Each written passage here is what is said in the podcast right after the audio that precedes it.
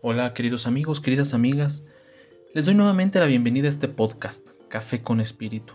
Yo soy Víctor Eladio Sánchez y espero que también tengas ya listo tu cafecito para escuchar esto que el día de hoy se ha preparado para ti. Como lo pudimos ver ya en el título, vamos a tratar de contestar a la pregunta, ¿podemos hablar de espiritualidad hoy? ¿O también hay cabida para la espiritualidad en nuestros días? Y es que nos encontramos con algunas dificultades. Una de ellas es que vivimos en un mundo que aparentemente es solo material. Y lo único que importa es aquello que podemos ver, tocar, sentir, escuchar. Es decir, solo aquello que podemos comprobar con nuestros sentidos. Y unido a ello, podemos encontrar también una serie de dificultades que se derivan del término de espiritualidad y que ha provocado un rechazo en nuestros días. Una de ellas es que cuando hablamos de espiritual, inmediatamente lo asociamos a algo que se contrapone a lo material o a lo temporal. Esto solamente ha provocado una visión de la persona como si ésta estuviera conformada por dos realidades que se encuentran peleadas, el cuerpo y el espíritu.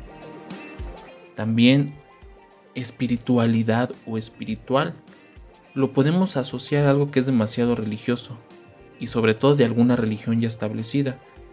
Puede ser el cristianismo, el islam, el judaísmo. Esto ha provocado la búsqueda de una espiritualidad libre de cualquier religión.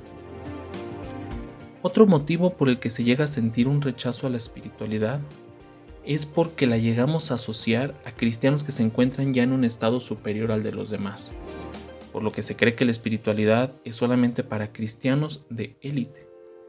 También llega a suceder que la espiritualidad es catalogada como algo inactual, es decir, como algo del pasado, como algo retrógrada, como parte de la Edad Media solamente. Y que también la espiritualidad nos puede separar de nuestros compromisos sociales, políticos, llevándonos a un individualismo o a un intimismo, es decir, encerrarnos solamente en nosotros mismos en nuestra relación personal y absoluta con Dios.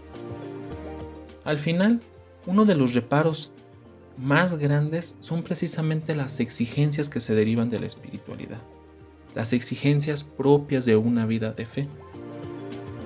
Unido a todo esto, podemos encontrar algunos reparos por parte de, de las ciencias humanas, como pueden ser la sociología o la psicología que en algunos momentos o algunas corrientes pueden ver en espiritualidad solo un recurso psicológico que proporciona una cierta seguridad o serenidad y que pueden cubrir realidades interiores y profundas, incluso desequilibradas de la persona. Sin embargo, ya más adelante veremos que la espiritualidad no es algo agregado, sino que es parte de la misma persona. Y a pesar de todas estas dificultades que ya se han mencionado, existe algo que sí nos permite percibir que en nuestros días hay una búsqueda de espiritualidad. Por ejemplo, tenemos dentro de la iglesia el surgimiento de nuevos movimientos, de nuevas formas de vivir una espiritualidad. Tenemos así, por ejemplo, movimientos de apostolado familiar, la renovación carismática, los movimientos de cursillos de cristiandad, jornadas de vida cristiana, entre otros tantos movimientos que han ido surgiendo pero también en el ámbito extraeclesial, es decir, fuera de nuestra iglesia, también somos testigos del influjo de la espiritualidad oriental y que podemos observar con la oferta de sesiones de Zen y de meditación trascendental, el ocultismo, la New Age, así como la aparición de sectas dentro del cristianismo. Otro claro ejemplo de la búsqueda de espiritualidad es el aumento de publicaciones sobre temas religiosos, han surgido diversas editoriales cuyos libros, cuyo material va dirigido a la vida cristiana y a su espiritualidad. Incluso nosotros mismos en las redes sociales vamos viendo cómo se ha ido compartiendo cada vez más información que nos pueden ayudar en la vida espiritual o en el caminar espiritual. En conclusión, es cierto que todo puede apuntar a que la espiritualidad no es necesaria o que no tiene ningún sentido. Incluso se nos puede presentar como una manera de salir de lo cotidiano y calmar nuestro interior. O ya en el extremo, se puede decir que solamente es parte de la religión, y por lo tanto es un impedimento para el progreso de las sociedades o incluso para nuestro mismo progreso ya sea profesional, económico o familiar. Lo que es cierto y evidente es que las personas de nuestros días están cada vez más interesadas en este tema.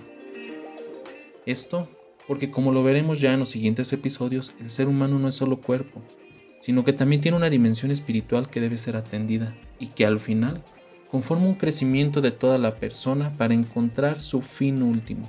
Este fin es Dios. Entonces, claro que hay cabida de la espiritualidad hoy.